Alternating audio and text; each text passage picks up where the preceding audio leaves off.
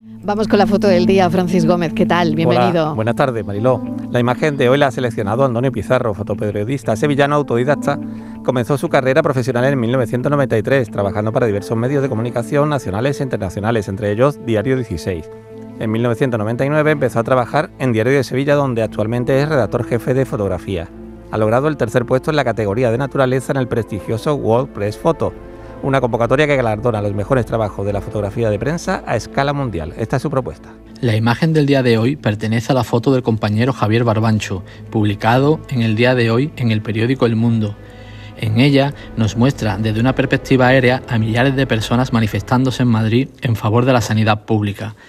Una imagen repleta de contenido visual y con un mensaje claro, a los fotógrafos se les prohibió subir a un edificio de la Comunidad de Madrid con el material fotográfico y así impedirle poder realizar su trabajo. Al final accedieron dejando sus equipos fuera del edificio.